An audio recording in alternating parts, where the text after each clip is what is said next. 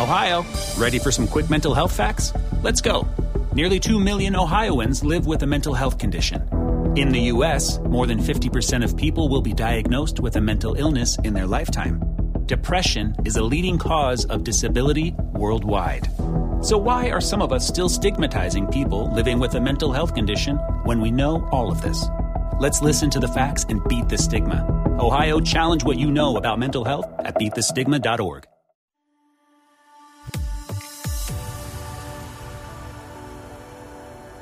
Hola, ¿qué tal? Muy buenos días, bienvenidos nuevamente al podcast de Adrián Ruiz. Para mí, como siempre, es un placer extraordinario recibirlos en este espacio y poder compartir con ustedes contenido de calidad, contenido que nos ayuda a ser mejores personas, a crecer. Y precisamente por eso el día de hoy les voy a compartir un contenido relacionado con el manejo de la crisis. Ya lo decía en su momento el físico Albert Einstein, este físico alemán que en los años 40 ayudara a desarrollar la bomba atómica, pero que también fue un gran pensador eh, ya que él decía que la crisis eh, era algo que nos podía ayudar a ser mejores. Y textualmente él decía esto, no pretendamos que las cosas cambien si siempre hacemos lo mismo. La crisis es la mejor bendición que puede sucederles a personas y países, porque las crisis traen progresos. La creatividad nace de las angustias, como el día nace de la noche oscura. En la crisis que nace la inventiva, los descubrimientos y las grandes estrategias. Quien supera la crisis se supera a sí mismo sin quedar superado.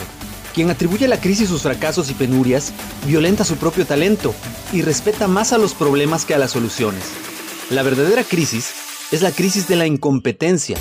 El inconveniente de las personas y los países es la pereza para encontrar las salidas y soluciones. Sin crisis no hay desafíos. Sin desafíos, la vida es una rutina, una lenta agonía. Sin crisis no hay méritos. Es en las crisis donde aflora lo mejor de cada uno, porque sin crisis, todo viento es caricia. Hablar de crisis es promoverla, y callar en la crisis es exaltar el conformismo. En vez de esto, trabajemos duro, acabemos una vez con la única crisis amenazadora, que es la tragedia de no querer luchar por superarla. Albert Einstein. Como podemos escuchar, a veces la crisis, más que ser externa, es una crisis interna porque sin siquiera haber luchado, pues muchas veces ya nos estamos rindiendo. Es por eso que en la actualidad que tenemos un problema muy grave, un problema, una crisis sanitaria provocada por este COVID-19, la cual ha cambiado completamente la forma en la que estábamos acostumbrados a ver las cosas, en los distintos ámbitos que hay en la sociedad. Hablemos de salud, economía, laborales, académicos, etc. Se han tenido que romper algunos paradigmas, sobre todo en los temas del trabajo, ya que era casi imposible imaginar el que la gente trabajara desde sus casas, el hacer un trabajo remoto o como se le conoce actualmente home office, ya que para la gran mayoría de las empresas esto pues significaba pérdidas porque no había quien supervisara directamente los trabajos. Sin embargo, se demostró que tenemos la tecnología, pero además es posible llevar a cabo estas actividades sin que las empresas tengan pérdidas o se vayan a pique como ellos lo tenían contemplado, por no tener a sus líderes directamente en sus áreas de trabajo o precisamente porque no había quien supervisara cómo se realizaban las actividades. Hemos tenido que aprender a confiar, a confiar en nuestros empleados y ellos han tenido que aprender también a demostrar que son dignos de confianza del jefe, dignos de confianza de la empresa, pero sobre todo que son dignos de confianza para ser considerados para puestos de mayor crecimiento y liderazgo. Más que nunca aplica la frase de que no hace falta que esté el jefe para que se cumplan las tareas operativas y que funcione el negocio. Como consecuencia, esto va a traer múltiples beneficios para todas las empresas y sus gerentes. Quienes tenían que hacer viajes y visitas para supervisar la productividad de un negocio, ya no van a tener que hacerlo. Todo esto seguramente se va a tener que hacer vía remota con algún subalterno que esté muy preparado, que esté muy desarrollado su, liderazgo y esto va a traer ahorros eh, de mucho dinero en viáticos, sueldos, alimentación, hospedajes. Incluso puede representar para las empresas un ahorro muy grande, puesto que reducirían las plantas de gerentes o de zona regionales que hacen estos recorridos tan largos. Todo esto sustituyéndolo por colaboradores bien capacitados en las áreas de trabajo, en temas de liderazgo y supervisión, y a su vez a estos empleados que se les desarrollaría pues se les va a supervisar y se les va a pedir un rendimiento de cuentas de una manera remota, de una manera que no se hacía antes. Y esto puede traer como consecuencia tanto el crecimiento laboral que muchas personas esperan, como el ahorro para las empresas e inclusive el adaptar estas nuevas filosofías de trabajo del home office. En los temas de la escuela, cambió la forma en que los niños tomaron sus clases en esta pandemia, o bueno, todavía siguen tomando sus clases. Todo esto a través de plataformas digitales, a través de la televisión, pero cabe mencionar que muchas personas pues pensarían que los colegios particulares o los colegios de paga, de paga son aquellos que únicamente se pueden dar este lujo de dar clases a distancia o utilizar plataformas digitales, pero no es así. El gobierno de México aprovechó las plataformas digitales y a través de canales de YouTube, a través de aplicaciones de aprendizaje y a través incluso de las cadenas de televisión nacional, se transmite el contenido de la Secretaría de Educación Pública con la finalidad de que los niños no pierdan esta oportunidad de seguirse capacitando, de seguir aprendiendo. Aquí el reto, eh, el reto más grande hay es tener la autodisciplina, los alumnos, pero principalmente los padres, de ayudarlos a que ellos sigan aprendiendo, a que hagan sus tareas, a que se involucren en investigar y aprender cosas nuevas.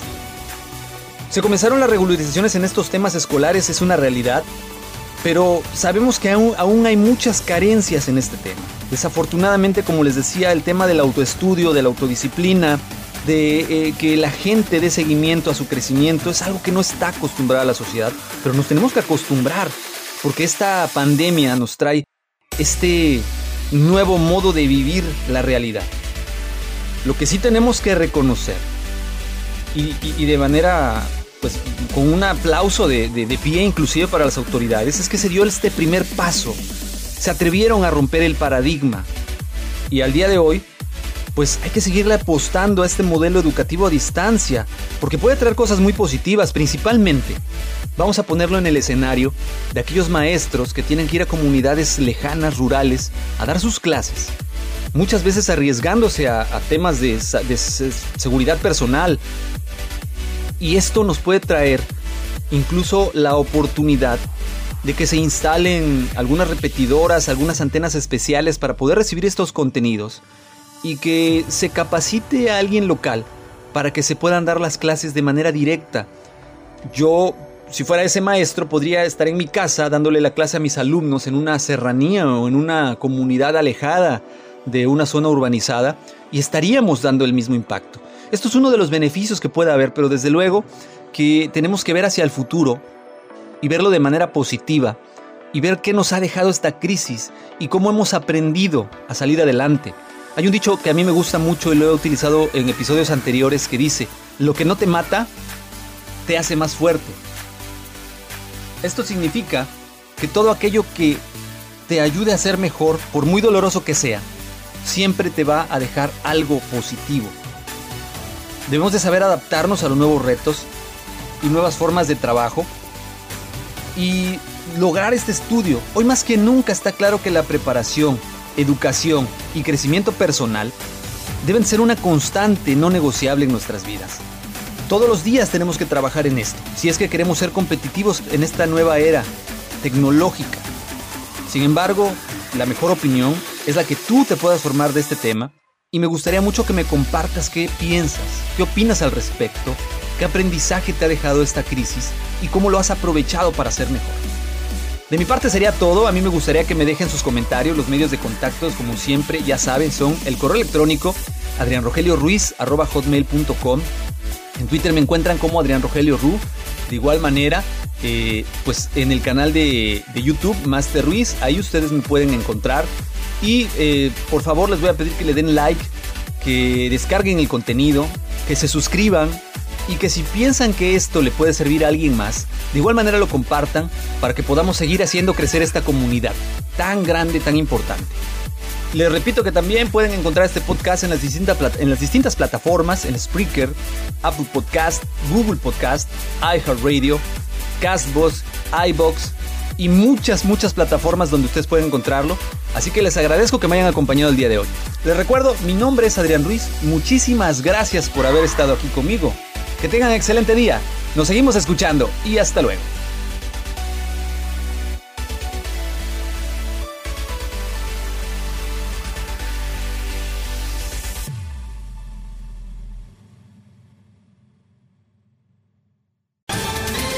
Ohio, ready for some quick mental health facts? Let's go.